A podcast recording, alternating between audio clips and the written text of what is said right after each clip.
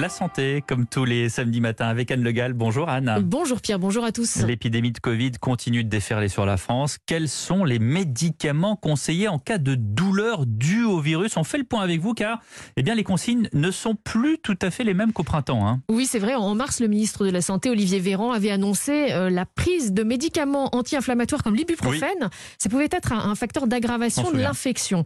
Alors c'est ibuprofène et tous les médicaments anti-inflammatoires non stéroïdiens. Euh, mais depuis, le discours a changé car il y a eu de nouvelles études. Le professeur Nicolas More est pharmacologue à Bordeaux. On commence par du paracétamol. Si c'est pas assez, surtout on n'augmente pas les doses de paracétamol. On passe à autre chose, on va voir son médecin. Éventuellement, là, on peut prendre de l'ibuprofène, ça ne pose aucun problème.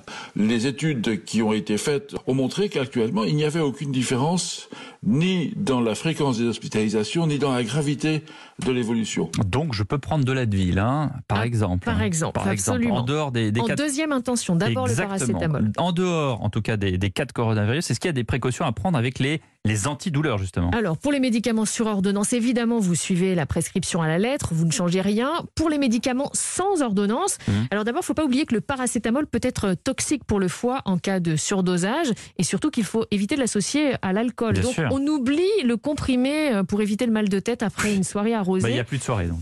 Voilà.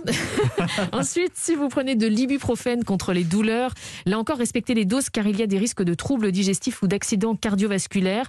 Et enfin, l'ibuprofène comme l'aspirine sont interdits durant la grossesse. Hmm. De toute façon, de façon générale, le mot d'ordre pour les, les antidouleurs en automédication, c'est la dose la plus faible le moins longtemps possible. Et en cas de douleur chronique, eh bien, le bon réflexe, c'est le médecin. Merci beaucoup Anne Legal. À demain. À demain.